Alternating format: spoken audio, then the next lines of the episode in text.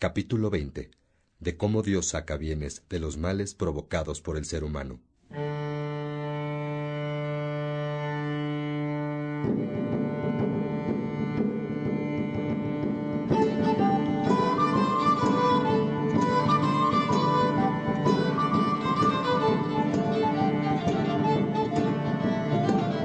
Peregrino, ¿vienes conmigo? Acércate si vas al mismo lugar que yo.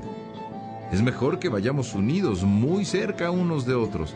No vaya a ser que seas víctima de un asalto y te roben la alegría. Ven, acércate y escucha a Agustín.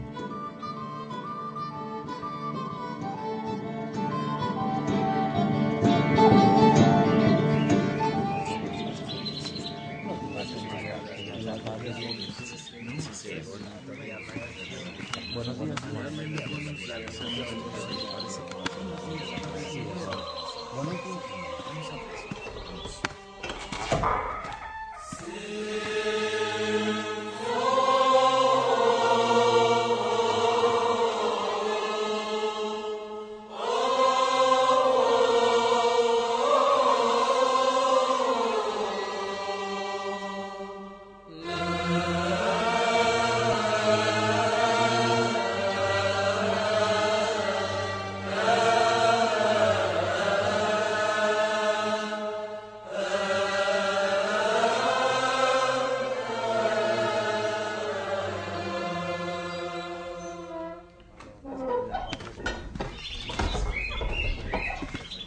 Faustino, regresemos al dictado de mis confesiones.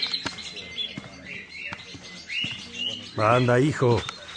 Ven conmigo.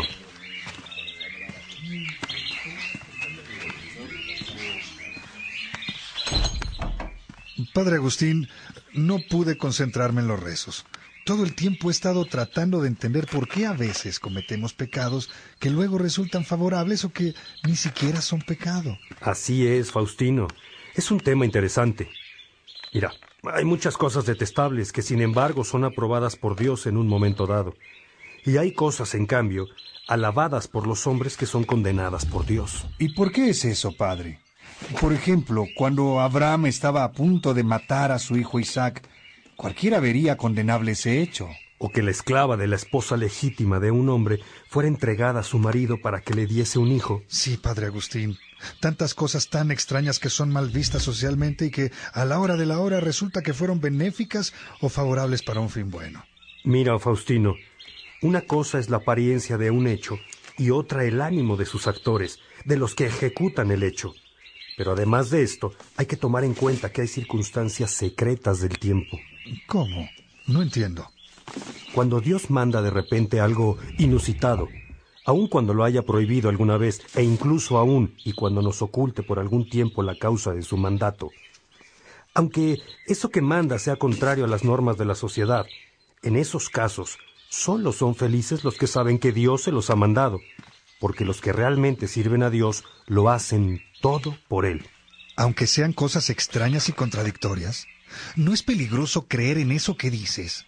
Seguro habrá quienes escuden en ello sus malas acciones. Mira, Faustino, los que tienen trato íntimo con Dios hacen lo que Dios les pide y se les ve felices haciendo eso, porque así lo requiere el tiempo presente o porque es importante para algo futuro.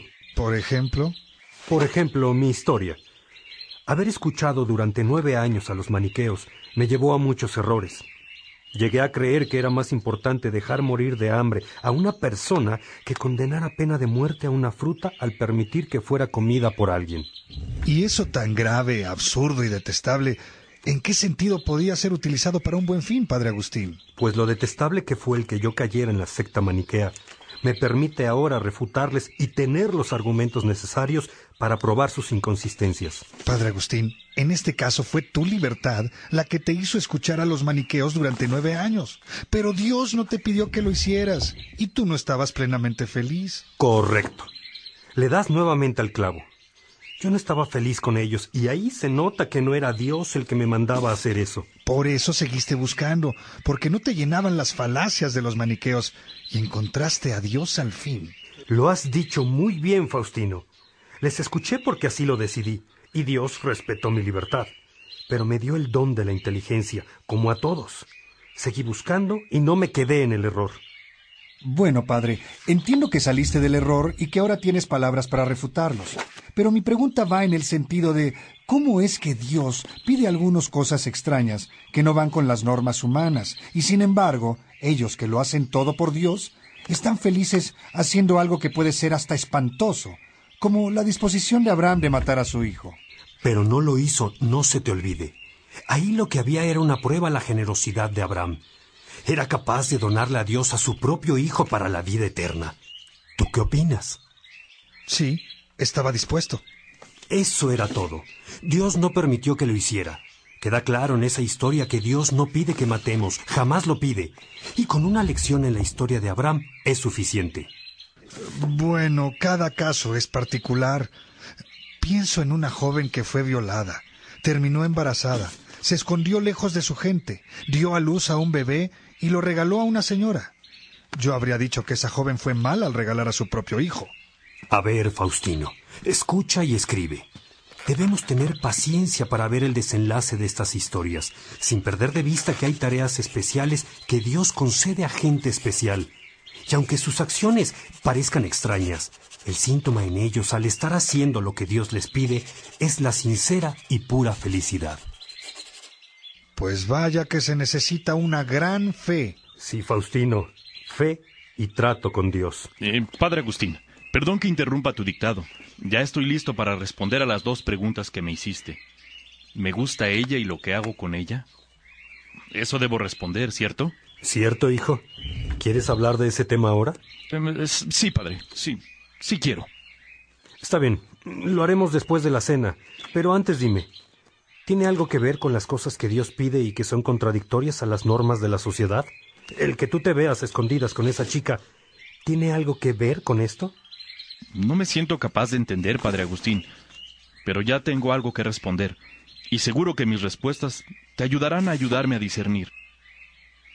Sin embargo, quisiera que nos dijeras a Faustino y a mí, bueno, a todos los que van a leer tus confesiones, ¿qué hacía tu madre durante esos nueve años que escuchaste y caminaste al lado de los maniqueos?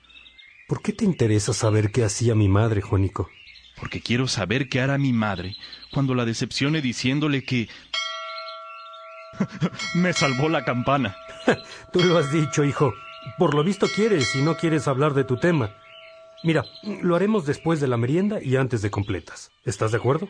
Sí, padre. De acuerdo. ¿Y el dictado? Después de la merienda te dictaré lo que hacía mi madre, Faustino. Es buena propuesta la de Juanico. Vamos al comedor. ¿No vamos a rezar?